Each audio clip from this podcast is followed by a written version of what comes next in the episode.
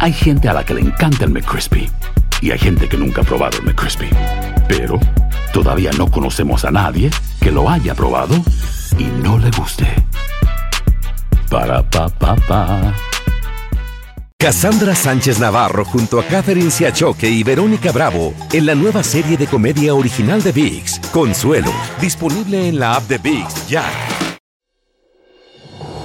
Hola, soy Jorge Ramos y a continuación escucharás el podcast del noticiero Univisión. Bienvenidos, soy Ilia Calderón y estas son las historias más importantes del día. Estas son las principales noticias hoy jueves 17 de febrero. El presidente de México, Andrés Manuel López Obrador, acusó al gobierno del presidente Biden de hacer campaña en su contra. Si es necesario, se lo voy a plantear al presidente Biden. Ya salió del hospital el bebé hispano de cinco meses que fue lanzado contra una pared en Texas. Su madre habla sobre su estado de salud. En una escalada del conflicto, Rusia expulsó a un alto diplomático de Estados Unidos y Ucrania acusó a separatistas rusos de disparar contra un poblado y hacer blanco en una guardería infantil. Varios adultos resultaron heridos. El gobierno del presidente Biden dice que la política de carga pública del expresidente Trump no es coherente con los valores de Estados Unidos. Propone cambios que beneficiarían a miles de inmigrantes. Esto le beneficia principalmente a las personas de bajos recursos que quieren hacerse residentes permanentes. Este es Noticiero Univisión con Jorge Ramos e Ilia Calderón. Muy buenas noches. Ha vuelto a ocurrir, Ilia, por segunda vez desde que llegó a la presidencia. Andrés Manuel López Obrador ha acusado a los Estados Unidos de hacer campañas en su contra. Y en esta ocasión, Jorge lo dijo en una rueda de prensa matutina en la que añadió que le planteará el problema al presidente Biden. Al, al parecer, López Obrador se refería a informes periodísticos críticos que se le han hecho recientemente. Eh, Jorge Fregoso tiene las acusaciones de AMLO a los Estados Unidos. Este, vuelos. El presidente de México, Andrés Manuel López Obrador, dio su conferencia mañanera en Tijuana y acusó de nuevo que hay una campaña en su contra y que está financiada en parte por el gobierno de Estados Unidos. Ningún gobierno extranjero debe intervenir en los asuntos de nuestro país. Y si es necesario, se lo voy a plantear al presidente Biden.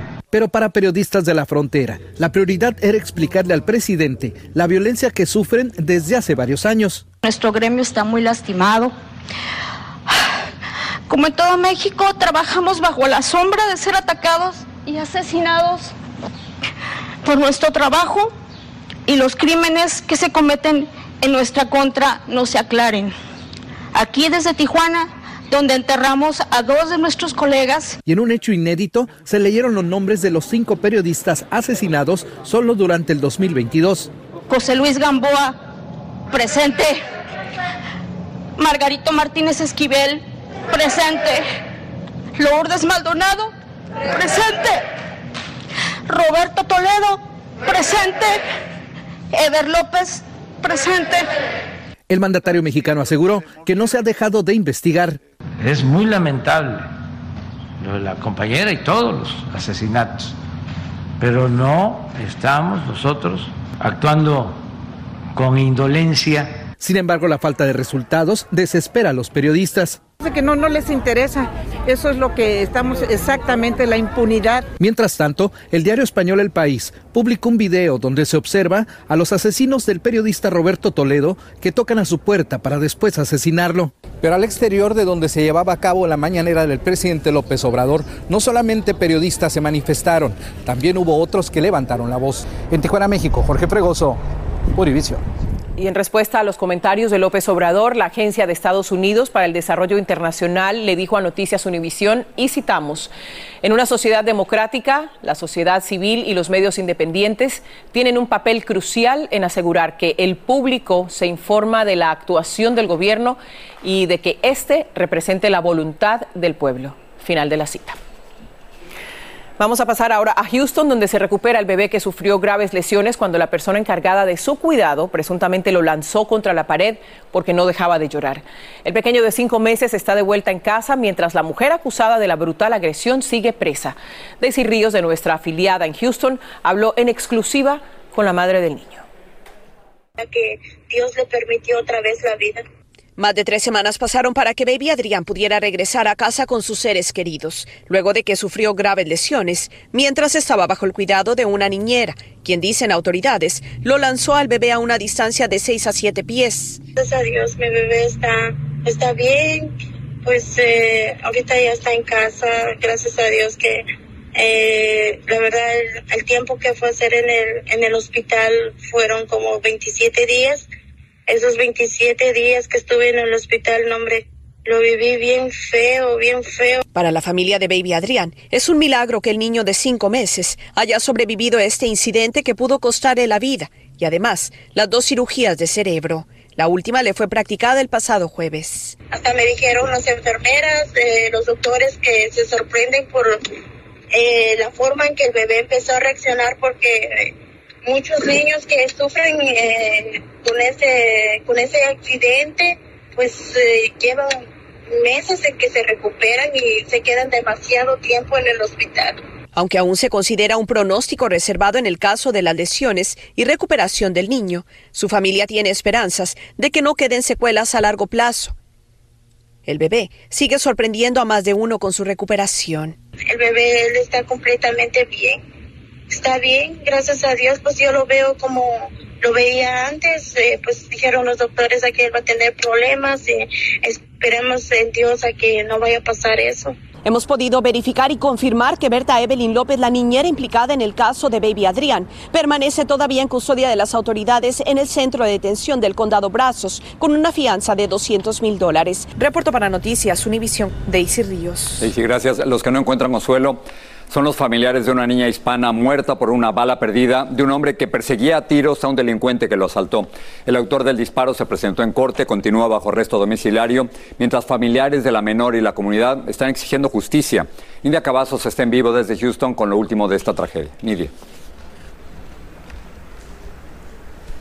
Así es, Jorge, muy buenas tardes. Hoy, esta mañana, fue la primera vez que enfrentó un juez el responsable de disparar en contra de esta niña de nueve años de edad, Arlene Álvarez. Se trata del sospechoso Tony Earls, de 41 años de edad, y su equipo eh, legal esta mañana presentó a la fiscalía una reducción de una fianza que inicialmente se le había otorgado este lunes de 100 mil dólares. Pidieron esta reducción a 20 mil dólares. Esto porque están argumentando que esto se trata de un caso de defensa personal. El momento que él tuvo que sacar su arma, ya que él era víctima de robo en este cajero mientras que él estaba retirando dinero junto a su esposa, quien también se encontrado dentro del vehículo de ellos. Estos fueron algunos detalles que se revelaron en esta audiencia judicial. Sin embargo, la jueza se negó a reducirles esta fianza, pero tampoco les incrementó los cargos a homicidio, tal como han estado pidiendo los padres de la pequeña de nueve años de edad y toda la comunidad de Houston. La fiscalía indicó esta mañana que no se van a estar incrementando estos cargos de asalto agravado a homicidio, dado a que la evidencia en estos momentos todavía está bajo investigación. El equipo legal de la familia Álvarez está solicitando que estos cargos incrementen. Ellos argumentan que esto no se trata de un caso de defensa propia. Será mañana oficialmente cuando ya entablen la demanda contra esta sucursal del Banco Chase por 50 millones de dólares por faltas de medidas de seguridad que resultaron en la muerte de esta pequeña de nueve años de edad. Jorge Ilia, regreso con ustedes al estudio. Gracias, Nidia, por el seguimiento este caso que nos duele a todos. Vamos a hablar ahora de inmigración. En el 2019, el gobierno del expresidente Trump comenzó a negar la residencia a inmigrantes que recibían asistencia federal, argumentando que eran una carga pública. Pero Alejandro Mayorkas, secretario de Seguridad Nacional, dice que esa práctica no es consecuente con los valores de Estados Unidos y ahora su departamento propone cambiarla. Claudia Uceda nos dice cuáles serían esos cambios. El gobierno de Joe Biden propone cambiar la regla conocida como carga pública. Dice que quiere humanizarla para que sea más fácil que los inmigrantes que reciben beneficios públicos puedan obtener un estatus legal como la residencia y la ciudadanía. Esto le beneficia principalmente a las personas de bajos recursos que quieren hacerse residentes permanentes de los Estados Unidos y personas que han recibido algún tipo de asistencia del gobierno. Mediante la regla del 2019 del expresidente Donald Trump, si un inmigrante legal recibía asistencia pública, le podían negar la residencia. Cuando Biden llegó a la presidencia, invalidó esa medida. Ahora busca cambiarla. El secretario de Seguridad Nacional, Alejandro Mayorkas, en un comunicado indicó que la regla de carga pública del 2019 no era coherente con los valores de nuestra nación. Mediante esta nueva regla ya no serán considerados una carga pública quienes pidan asistencia alimentaria, beneficios de vivienda, seguro médico para niños, cupones para transporte, pensiones del seguro social y asistencia por la pandemia como los créditos tributarios o deducciones. Un giro de 180 grados en comparación con la antigua administración porque más personas podrán calificar para beneficios migratorios sin el temor o el riesgo de que les nieguen su residencia la carga pública no afecta a las personas con procesos de asilo pendientes ni a las víctimas de violencia doméstica, ni tampoco a inmigrantes con TPS. Todavía esta regla no es final, hay un plazo de 60 días para que el público dé su opinión antes de ser implementada. En Washington, Claudio Seda, Univision. Una fuerte tormenta tiene en vilo a millones de personas desde Oklahoma hasta Maine. La ola invernal descargará nieve, lluvia y fuertes vientos y posibles tornados. El área con mayor riesgo de tornados abarca desde el norte de Mississippi, Memphis en Tennessee hasta Luisiana. La combinación de suelo congelado y nieve derretida podría causar inundaciones en Ohio. Y ahora la guerra verbal y psicológica entre Rusia y Ucrania se ha intensificado hoy. Los rusos insistieron en que retiran tropas, pero Estados Unidos asegura que eso no es cierto, que Moscú hace lo contrario y que está aumentando el número de soldados que rodea a Ucrania.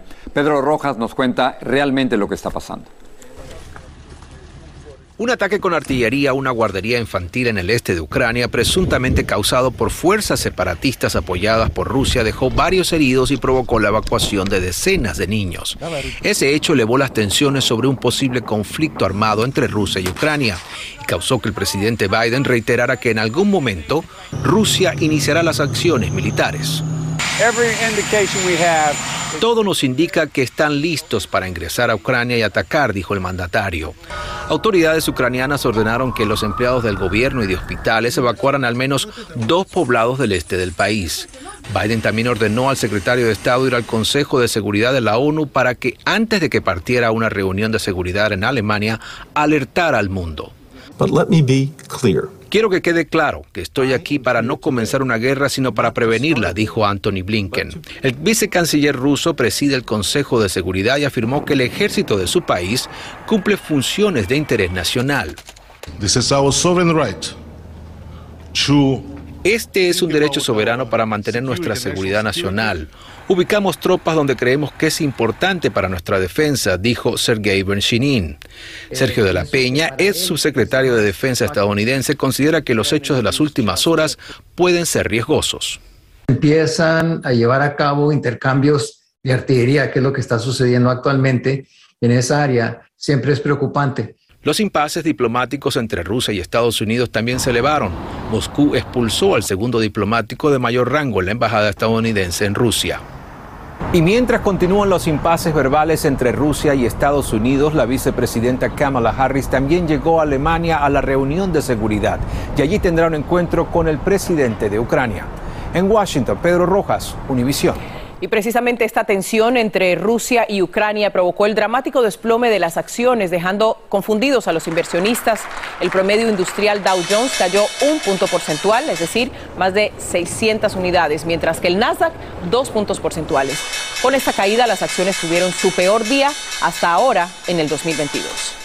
El expresidente Donald Trump deberá responder preguntas bajo juramento como parte de la investigación civil de sus prácticas de negocios. Un juez le ordenó a Trump y a sus dos hijos mayores, Ivanka y Donald Jr., obedecer las citaciones judiciales que les envió la fiscal general de Nueva York. Piden despido de dos policías por presunta discriminación racial, por la manera en que intervinieron en una pelea en un centro comercial entre un joven blanco y otro afroamericano. Ahora causa gran conmoción el suicidio de un niño de 12 años de Utah que era víctima de acoso en la escuela. Y veremos cómo han sobrevivido a la pandemia los jornaleros de California tras quedarse sin trabajo por el temor al contagio. Si no sabes que el Spicy McCrispy tiene Spicy Pepper Sauce en el pan de arriba y en el pan de abajo, ¿qué sabes tú de la vida? Para, pa, pa, pa. Cassandra Sánchez Navarro junto a Catherine Siachoque y Verónica Bravo en la nueva serie de comedia original de VIX, Consuelo, disponible en la app de ya. What if I told you that you can support your blood pressure and healthy CoQ10 levels with two chews a day? The new Super Beats Heart Chews Advanced is now supercharged with CoQ10. That's like getting CoQ10 for free. Our powerful blend of beetroot, grapeseed extract, and CoQ10 support your cardiovascular health. Visit radiobeats.com and find out how you can get a free 30 day supply on bundles and save 15% with the promo code DEAL. Estás escuchando el podcast del Noticiero Univisión. El gobernador de Nueva Jersey lo llamó trato racial desigual altamente preocupante. Se trata de un video que muestra una pelea entre dos adolescentes en un centro comercial. Cuando llegan dos oficiales de policía, uno de ellos, una mujer, aparta al joven blanco y lo sienta en un sofá, mientras que el joven afroamericano es reducido en el piso y esposado. El departamento de policía informó que adelanta una investigación. Nayeli Chávez Geller tiene los detalles. El video fue grabado por los testigos de la pelea que tras una calorada discusión entre los jóvenes llegan dos policías. Los uniformados detienen la pelea entre los adolescentes, sentando al joven blanco en un sofá, pero al joven afroamericano lo detienen boca abajo y lo sujetan con la rodilla. El video ha generado la polémica por el trato que muchos consideran racista. Realmente se ve que la policía tuvo un exceso con, con el color, hubo una distinción para hacer el arresto. Debió haber tomado los dos, agarraron de un policía uno y el otro el otro. No, no, no, no, eso no es racismo. Eso es un descontrolamiento de la persona que estuvo peleando con la que estaba peleando y queriendo cuando llegó la policía que lo cogió, ahí mismo le pasó. Y entonces se bajó creyendo que era el muchacho que le estaba dando. Hoy Kai y su madre ven el video y aseguran que siguen sin entender por qué los uniformados actuaron de esa manera. Y luego llegó la otra policía y también colocó sus rodillas sobre mi espalda y me esposaron.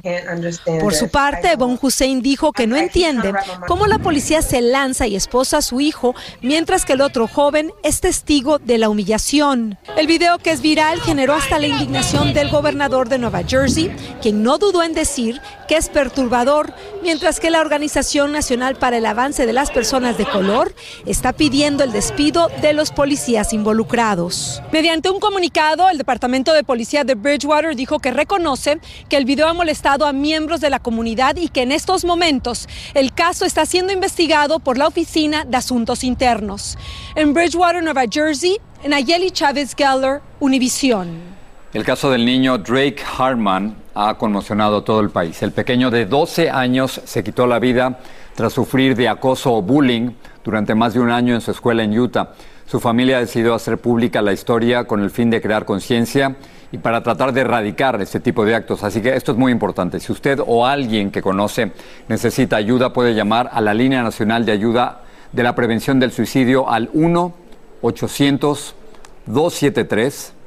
8255. La policía de Phoenix publicó hoy un video de la cámara corporal de un agente que muestra los momentos en que un policía fue emboscado en el sur de Phoenix la semana pasada. En el enfrentamiento resultaron heridos un total de nueve agentes. En el video de 26 segundos se ve a Morris Jones de pie en el portal cuando comienza a disparar a quemarropa. Bueno, entre los grupos más afectados por la pandemia en California, Ilia, por supuesto, se hallan los jornaleros. Muchos de ellos, Jorge, son hispanos y han enfrentado varios retos. León Krause está en Pasadena y nos habla de esto. Adelante, León. Ilia, Jorge, amigos, ¿cómo están? Los saludo esta vez desde el Rose Bowl de Pasadena, que cumple 100 años este año. Como decía Ilia, en efecto, en todo el país miles y miles de jornaleros han vivido dos años de verdad muy difíciles, pero en California ya ven la luz al final del túnel me afectó muchísimo cuando empezó porque me dejó sin trabajo. Mantengo mis niños, tenía problemas con el papá de mis hijos, fue una situación muy difícil, la verdad. Han sido dos años de grandes dificultades para la comunidad inmigrante. Pocos han sufrido como los jornaleros. Muy poco trabajo. Pues sí fue un poco difícil para todos, especialmente para mí porque yo tengo que esperar a que me hagan llamadas para trabajar y a todos nos afectó. Durante la pandemia no dejaron de trabajar, a pesar del riesgo. Tenía que trabajar porque tenía que pagar biles, renta, comida para mi familia. A eso se suma el abuso cotidiano que sufren en las calles. Las amenazas son este de que no son de aquí, son ilegales, eh, que se tienen que regresar a su país, se van a hablar a la migra, a la policía. Entonces es una amenaza constante. Para superar las múltiples dificultades de la pandemia, los jornaleros han recurrido a lugares como este, el Centro de Jornaleros de Pasadena. Aquí hacemos un proceso para que ellos vengan a, a buscar trabajo y conectarlos con los empleadores. A las 6 de la mañana me tengo que estar lista, me registro en la compañía de que estoy disponible sin trabajo y ya ellos me ponen en espera. Cuando ya este, sale un trabajo, los clientes llaman y ocupan a alguien, ya nos llaman que vayamos al lugar donde nos están solicitando. Además de encontrar vínculos entre empleadores y jornaleros, el centro ofrece un sistema diario de despensas para apoyar durante la pandemia. Tras la relajación de las restricciones sanitarias de la pandemia en California, los jornaleros ven el futuro con optimismo. Tenemos que verlo de una manera positiva, con mucha fe. A menos yo estoy sintiendo como que ya no hay pandemia, ya todo, es, todo está volviendo a la normalidad para mí y yo veo todo igual ya. ¿Cómo ves el futuro? Maravilloso, maravilloso, el futuro es maravilloso. Y hoy por la noche en edición nocturna, violencia en Sonora, específicamente en el municipio de Caborca, un grupo de encapuchados ha dejado muertos y desaparecidos. Y en Reino Unido, un juez ha dado luz verde finalmente a la extradición de Karime Macías, esposa del exgobernador de Veracruz, Javier Duarte, acusado de asociación delictiva, cumple nueve años en prisión. Eso y más, hoy por la noche. Vuelvo con ustedes. Sigue este podcast en las redes sociales de Univision Noticias y déjanos tus comentarios. El retorno a clases en la mayoría de las escuelas del país ha llevado a los educadores a hacer un balance, Ilia, del impacto en el nivel educativo de todos los estudiantes. ¿Cuánto se ha perdido? Bueno, esa es la pregunta que plantea Blanca Rosa Vilches en la segunda parte de nuestra serie sobre educación. La mayoría de los estudiantes han regresado a las aulas y con ellos también ha llegado el momento de hacer un balance. ¿Qué están encontrando con respecto al nivel educativo de los alumnos que no veían durante estos dos años? Niños que empezaron en primer grado nunca tuvieron kinder en persona. o no tuvieron eh, el preschool en persona. ¿Qué se ha perdido en términos educativos durante la pandemia? El año pasado vimos muchos de nuestros niños que los sus grados bajaron este, tuvimos este, ah, eh, exámenes eh, cuando empezamos este año y sí vimos que más niños empezaron más bajo. No solo son los niveles académicos los que se miden. Dependiendo de la edad de los niños, se han perdido cosas diferentes. La sensación de aislamiento y de soledad fueron los sentimientos más persistentes. Yo me sentía a veces aburrido, solo porque no había niños. Aún para los que estudiaban en casa con sus hermanos. ¿Extrañas algo de tu colegio? Mm, que jugamos todos los días soccer. La angustia, soledad y no solo en los niños, sino también en los adultos. Sentimientos que la familia, según los psicólogos, tiene que reconocer. Aceptar que, que esto ha sido algo muy difícil, y que es importante hablar del tema. ¿Cómo se recupera una sociedad después de esto? ¿Qué se puede hacer?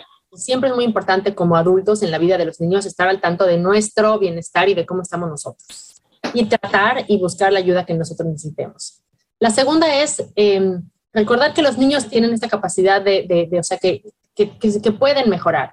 Los padres y educadores fueron empujados hasta sus límites. Estos videos, disponibles en inglés y español, realizados en 600 escuelas y entre 60.000 educadores de diferentes grados, buscan precisamente ayudar en el área de salud mental. El propósito es darle a los educadores y a los adultos las herramientas para ayudar a manejar las emociones de los niños. Más de 140 mil niños perdieron su padre durante la pandemia. Mañana hablamos con la máxima autoridad de educación en el país sobre los planes para esta etapa de recuperación educativa y emocional en los estudiantes.